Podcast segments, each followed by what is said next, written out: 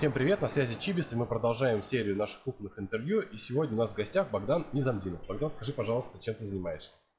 А, привет, а, меня зовут Богдан, да, у меня брендинговое агентство Низамдинов. Мы занимаемся разработкой названий, фирменного стиля, брендбука и дизайна интерьера для ресторанов, кафе, доставок еды.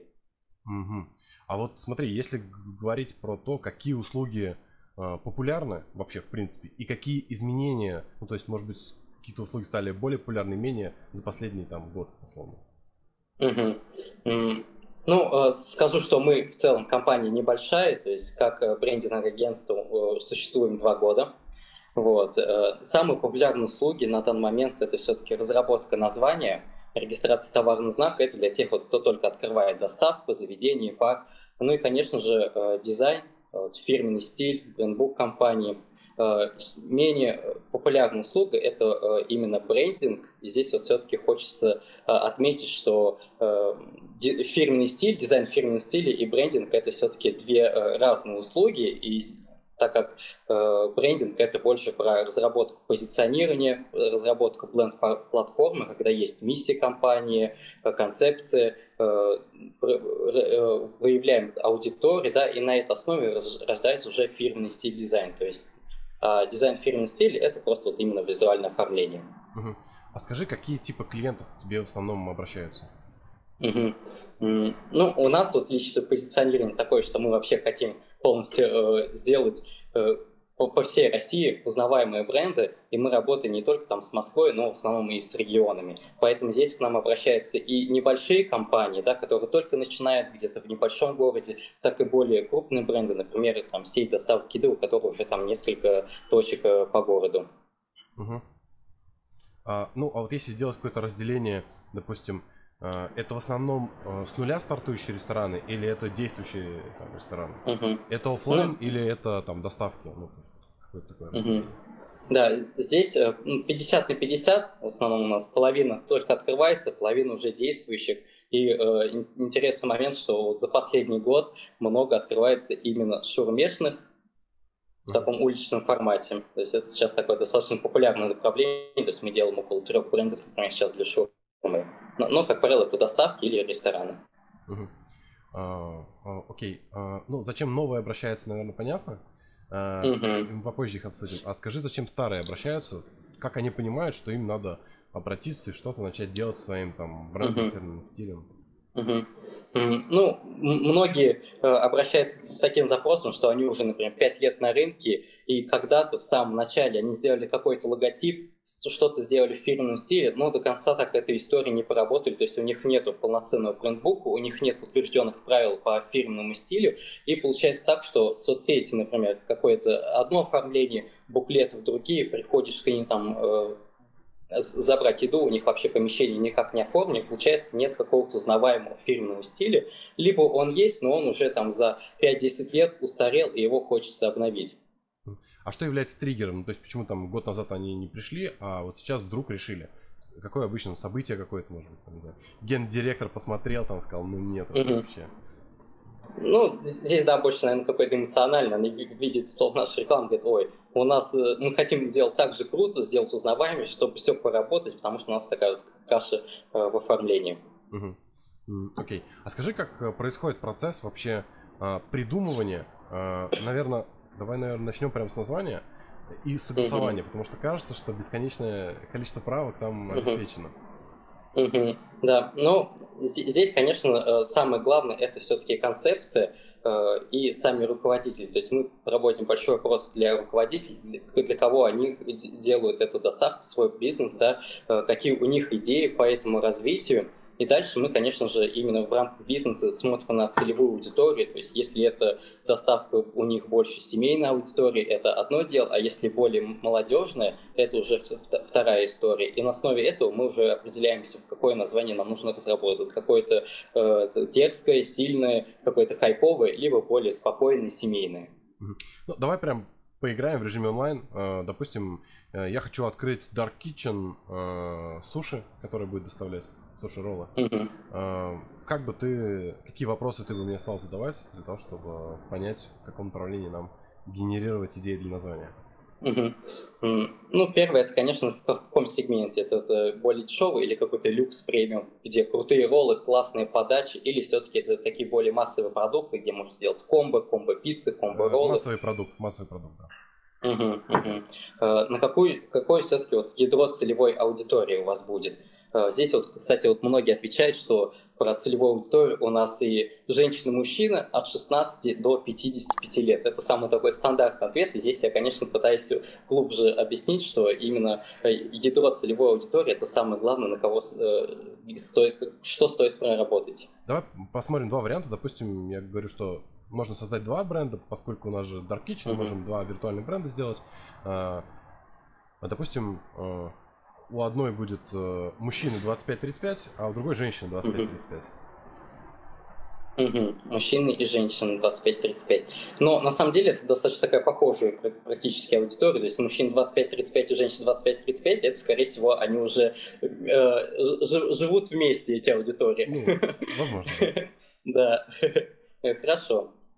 Вот. Ну, ну и здесь тоже по поводу концепции, какую все-таки вы хотите историю развить это будет что-то модное, современное, это может быть что-то семейное и стильное, это может быть... Э, ну, здесь, да, опять-таки говорить об аудитории, для кого мы нацеливаемся. Например, если взять пример э, доставки еды говорить, например, бренд Достоевский, вот, у них такое ядро целевой аудитории – это люди-моторчики, которые приглашают к себе гости, которые зовут его «пойдемте домой, посмотрим кино, повеселимся, закажем пиццу и роллы», и у них вот даже в упаковке было э, до реп... последнего ребрендинга, там в упаковке «отложи телефон», включи фи- э, фильм, ну, что такое, пригласи к себе друзей, вот это вот э, действительно, они выбрали свою аудиторию, людей, которые собираются вместе, и на этой основе уже весь фирменный стиль да. основано. Отлично, давай я уточню. А, ну, допустим, давай тогда объединим эти аудитории и скажем, что а, тогда наши ЦА это семьи с маленькими детьми, потому что кажется, uh-huh. что они заказывают на достаточно неплохие чеки, а, и у них особо uh-huh. нет времени, поэтому доставка для них самое то. Да, да, это крутое э, да, позиционирование. Э, по названию здесь можно, конечно, предложить что-то теплое, например, там условно Чиполуччо, да, ресторан есть такой семейный, итальянский. А как вообще вот. происходит процесс? То есть как ты, э, как ты понимаешь, какие именно вот варианты предложить? Вот мы С определили, да? Дальше как у тебя возникло вот это первое название, которое ты сказал? Ну, здесь тоже э, разные метафоры, да, если семейно, то что-то более теплое, какие-то мы подбираем э, метафоры, которые будут развивать этот бренд, то есть у меня работает команда, мы сидим, генерируем эти идеи, перебираем различные варианты и также, конечно, смотрим на возможность регистрации, чтобы оно было уникальным, mm-hmm. это в первую очередь, вот. А на твой взгляд, вообще э, название должно быть связано с э, тематикой? Ну, то есть, если у меня суши, то это что-то должно быть там слово суши, роллы, может быть, Япония, mm-hmm. ну, то есть, какой-то такой ассоциативный ряд должен быть, или это не важно?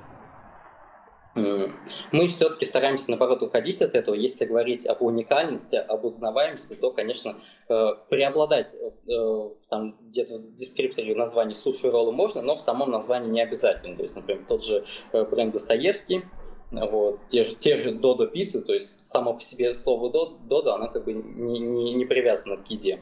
Угу. Окей. А когда твоя команда генерит название, обычно сколько примерно вариантов клиенту предлагается на выбор? Угу. Мы предлагаем 21 вариант названия. Вот, Каждое название у нас а, описывается идея, концепция, проверка на возможность регистрации и подбор доменного имени. Угу. Окей, это интересно. И сколько стоит такая услуга?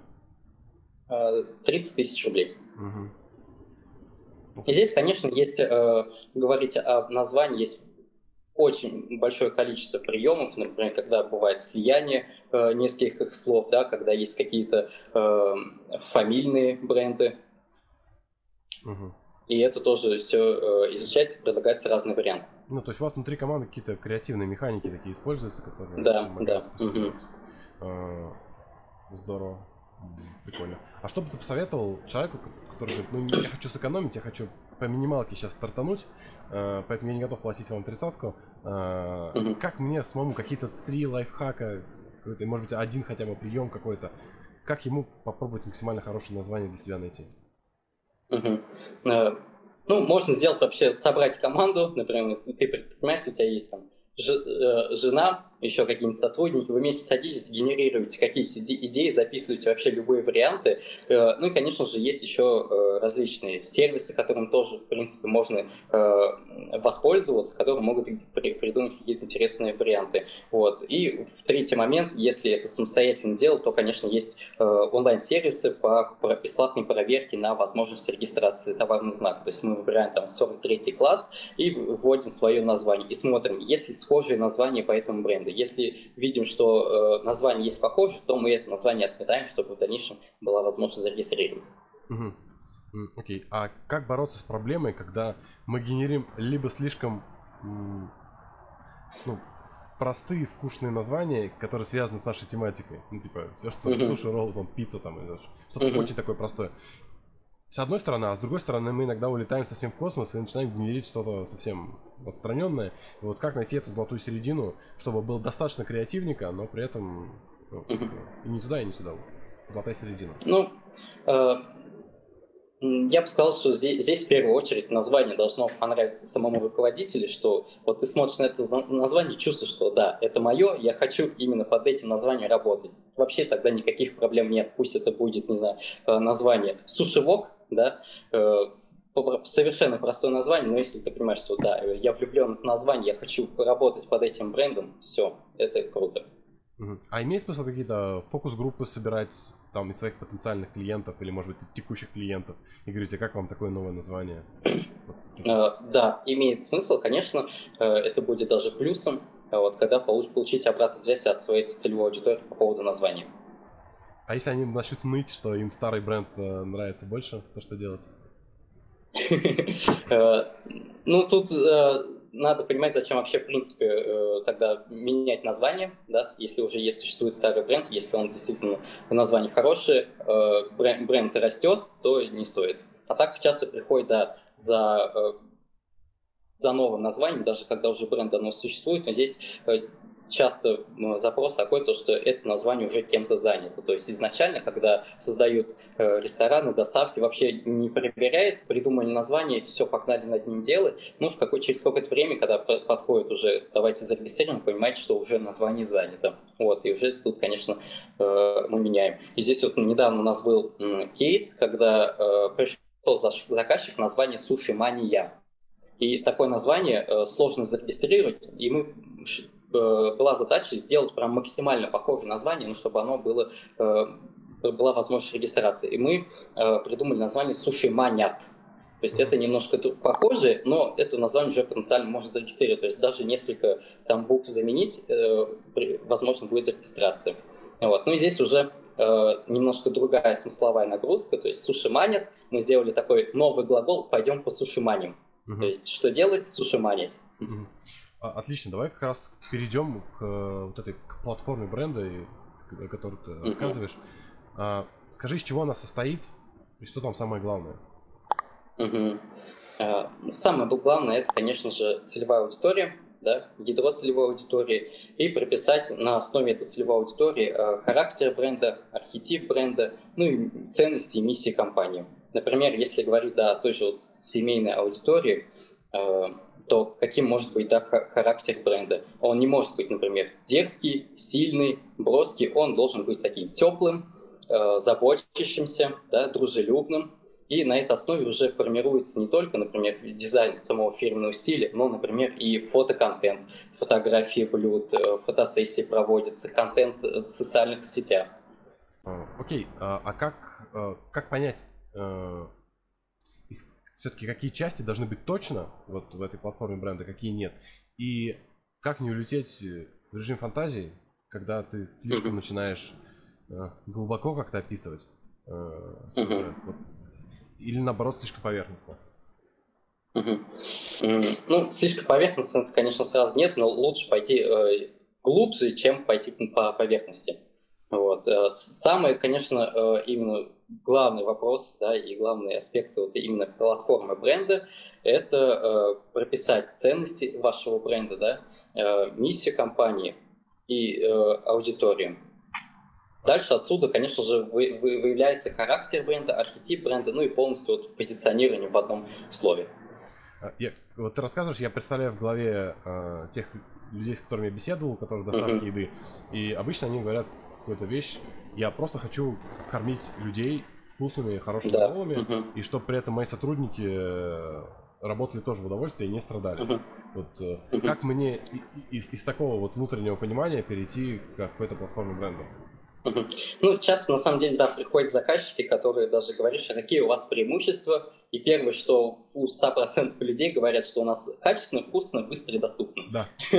да, и я говорю, так, стоп, подождите, давайте здесь пойдем поглубже. Да, э, если вы говорите быстро, это действительно у вас самая быстрая доставка в городе, и даже э, там в пик загруженности вы доставляете быстрее всех остальных. И здесь вот да, еще один пример, да, мой любимый Достоевский, у них как-то была рекламная кампания, они была круглосуточная доставка в Петербурге, э, мы доставим за 35 минут, и это была самая быстрая круглосуточная доставка, ты мог позвонить в 2 часа ночи, и в течение 30 минут они приезжали и доставляли. И если они на минутку опаздывали, то они там бесплатно пиццу вам предоставляли. Вот это действительно сильное позиционирование, да, на молодую аудиторию, да, которые ребята там что-то отдыхают, э, смотрят уже два часа ночи, давайте закажем, быстро привезли, быстро покушали, и это круто. Да, я согласен, когда есть такое, а вот как, э, ну, просто с ребятами, которые готовят, ну, то есть открыли доставку, э, готовят, и они до конца не понимают, то есть, э, на что именно им сделать упор. Угу. Ну, здесь вот э, есть такое разделение, как рациональное преимущество и эмоциональное преимущество. Вот когда есть рациональное преимущество, да, у нас качество, вкус, цена, есть эмоциональное преимущество, здесь нужно давать, задавать такие вопросы, а какие бы эмоции э, ваши клиенты должны получать при вашей контакте с вашей доставкой. Вот к вам привезли, например, целый пакет еды с брендированием упаковки. Какие все-таки э, конечные вот эти вот внутренние ощущения должен получить человек, что, блин, э, Э, это, чтобы он сказал такие слова, что «Вау, это мой бренд, я хочу заказывать только у них, они, он ко мне располагает». И здесь уже, конечно, сами заказчики вот, э, отвечают на эти вопросы, в какую сторону они бы хотели пойти. Угу. Okay. А может быть, ты порекомендуешь, э, что почитать, что посмотреть, где поучиться руководителю доставки еды для того, чтобы немножко начать понимать вот эти тонкие материи? Потому что обычно они такие очень хорошие ребята в практике. А, и вот э, это позиционирование тонкие материи, это для них сложновато. Вот угу. где перенять это можно? Перенять можно. Я могу единственное посоветовать э, классную книжечку от, от одного брендингового агентства Энди, и у них называется такая книжечка Branding Files – как создать бренд, который будет работать на бизнес. И тут полностью разраб... ну, такая описана интересная методология, технические э, такие приемы, как разработать позиционирование, на какие вопросы отвечать, э, чтобы создать именно вот э, концепцию вашего бренда. Супер, мне кажется, это был бы отличный лид-магнит для вас. Оставь заявку, ну, да. получи, получи книгу. Да, но, к сожалению, это книга другого агентства, они уже там около 10 лет на рынке. Вот. Это означает, надо написать свою просто. Да, да. А, супер. А что касается фирменного стиля, какие обычно составляющие есть в фирменном стиле? Если говорить о ресторанах и доставок, то, конечно же, первое, это самый базовый логотип, фирменные паттерны, узоры, шрифты. И если говорить об упаковке, то, конечно же, это упаковки еды, наклейки, палочки суши, пакеты, формы доставки, доставок, полиграфия, евробуклеты, меню, афиши, листовки, вот эта история. А вот из твоего опыта по, по твоим клиентам, э, насколько сейчас э, используется брендированная упаковка, ее стало больше или наоборот ее стало меньше, и все стали попроще делать? Э. Это первый вопрос. И второй, насколько используется именно вот эта офлайн продукция, то есть там листовки вот эти uh-huh. и, и прочие штуки. Опять же, больше, меньше, также примерно. Что uh-huh. происходит? Динамика куда?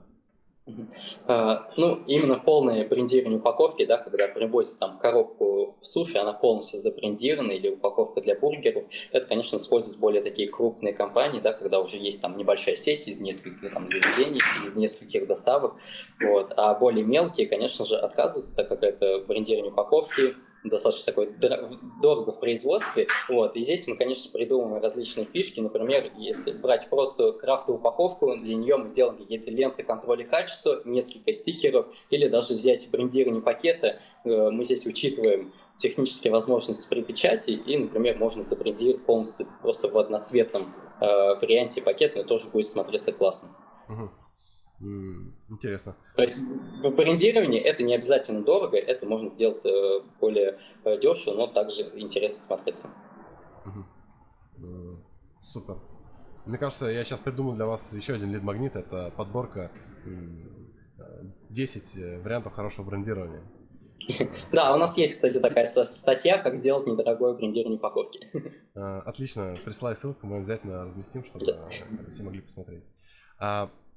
А, такой вопрос, смотри, вот у меня есть какая-то сейчас упаковка, а, какое-то меню. Как мне понять, хорошо она работает или плохо, нужно ли мне перебрендирование, и как мне, ну, ну а, именно в фирменном стиле, я имею в виду. А, и а, как мне понять, новый фирменный стиль, он работает лучше или хуже? Как оценить?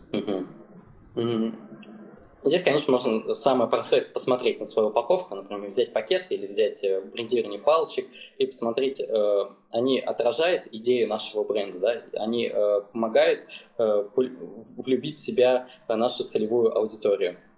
Вот. Или все-таки нет? Это какая-то безликая, без различных слоганов упаковка, или все-таки ты смотришь на упаковку, там есть какое-то пожелание, какой-то слоган, ты смотришь, да, это подходит к моей целевой аудитории. Ну, смотри, это то есть это все дается на откуп э, руководителю. Ну, потому что очевидно, что придет э, курьер, скажет хорошо, придет э, женщина из бухгалтерии и скажет, это отвратительно, мне это не нравится. Вот, то есть это очень, очень можно... сильная вкусовщина такая. Да, здесь можно, конечно, собрать фокус-группу, там, пригласить 10-15, провести по видеосвязи своей целевой аудитории, опросить их, получить обратную связь по упаковке.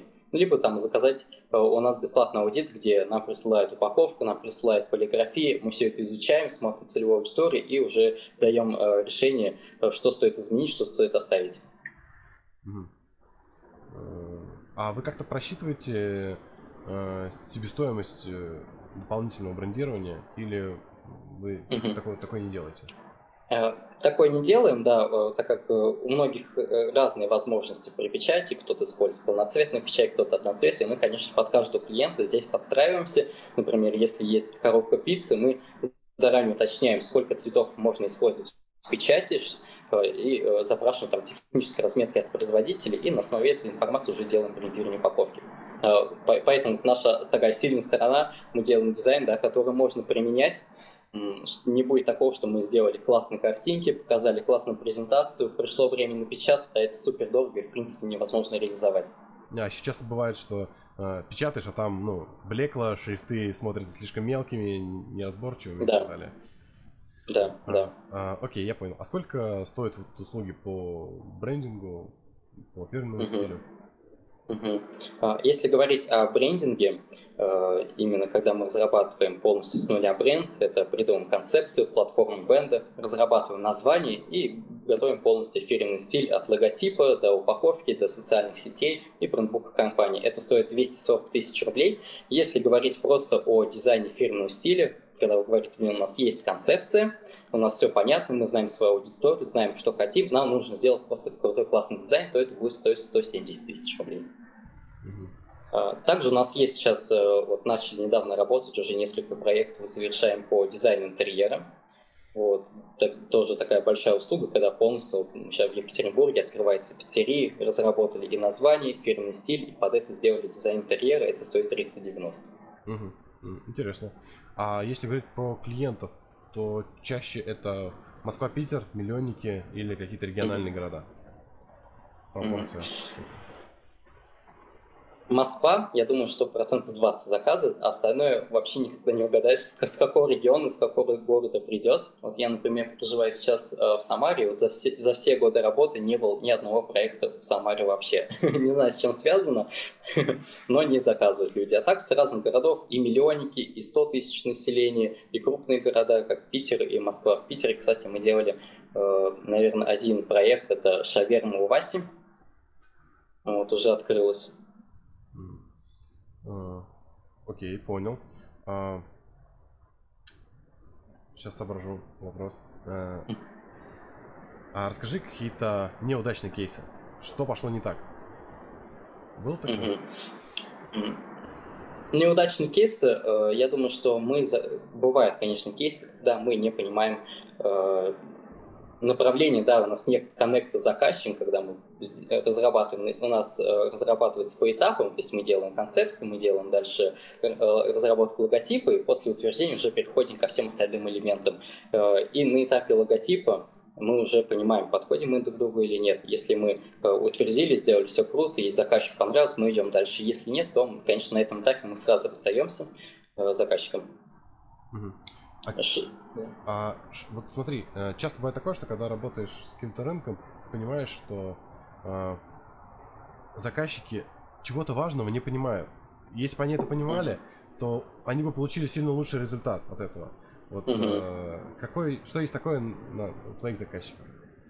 Чего бы хотелось им объяснить, э, чтобы они получили лучший результат, работая с тобой? Чаще всего, да, конечно, приходит за брендингом, но под, эти, под этим имеет просто дизайн фирменного стиля. И когда говоришь про позиционирование, про миссию, про концепцию, а у вас есть вообще бренд-платформа, пришлите ну, документ, где там есть ваши ценности, характер бренда, и этого, конечно же, э, зачастую у многих брендов э, отсутствует. Э, и тут ты, конечно, пытаешься рассказать историю, что дизайн в первую очередь это про отражение ценностей компании. Вот. И сейчас в этом году, конечно же, э, все больше приходит я понимание, что да, нужна концепция, нужна платформа, нужна история, от которой будет отталкиваться. А так, вообще, это именно брендингом э, задаются вопросы уже более такие крупные клиенты, когда уже какая-то небольшая сеть, и вот они говорят про миссии, про ценности, про заботу о клиентах. Ну, то есть это на каком-то определенном уровне. То есть, э, да, да. Сначала ты думаешь, как бы заработать, так сказать, на поддержание бизнеса, а да. а потом ты думаешь о каком-то э, большом развитии. Uh... Ну, на начальном этапе, да, сделать просто классную упаковку, э, сделать упаковку соцсетей, быстро запуститься, и уже, да, когда там приходит понимание через 3-5 лет, что да, а вообще для кого мы работаем, а какие у нас вообще, какое у нас вообще позиционирование, как мы будем вообще работать над узнаваемостью и запоминаемостью бренда.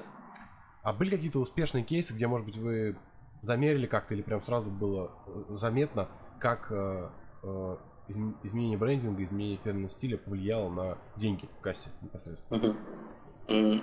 Ну, таких э, замеров не было, вот, и, как правило, у нас вот половина все-таки кейсов это те, кто только э, стартует, и здесь, конечно, сложно сразу оценить работу брендинга. Это все-таки брендинг, это э, история про то на, на 2, на 3, на 5 лет, когда будет, э, будет действительно результат. Окей, okay, понятно. Скажи, в какую сторону вы планируете развивать свой бизнес, как будут видоизменяться ваши услуги, что вообще вы видите, какие тренды вот на вашем рынке? Угу. А, ну, если говорить о наших услугах, то, наверное, сейчас э, будет упор на именно большой комплекс бренда, когда будем готовить вместе с дизайном интерьера, с дизайн-проектом интерьера. Вот. А так, э, вот те услуги, которые у нас есть, конечно, менять их пока не хочется. Э, лично для меня это очень классные услуги, я от них кайфую. Вот, и хочется сделать просто больше классных, крутых проектов, не только в Москве, да, и вот у нас такая ценовая политика, что вот мы хотим, чтобы и регионы, и небольшие города, и крупные бренды могли себе позволить наши услуги. Угу. Отлично, смотри, а, а, а, э, если бы ты был на месте клиента, как бы ты выбирал э, брендинговое агентство? Вот есть три брендинговых агентства, как их сравнить, по каким параметрам, критериям? Угу. Ну, в первую очередь по портфолио, вот, потому что у каждого агентства своя стилистика, свои какие-то направления, которые развивают. Мы вот за больше за красочные, за сочные. И, кстати, у нас такая тенденция, что больше половина проектов у нас связана с персонажами брендов. Не знаю, как так повелось, но э, люди, которые к нам обращаются, они говорят, блин, мы хотим себе персонажа, или у нас есть персонаж, давайте его развивать.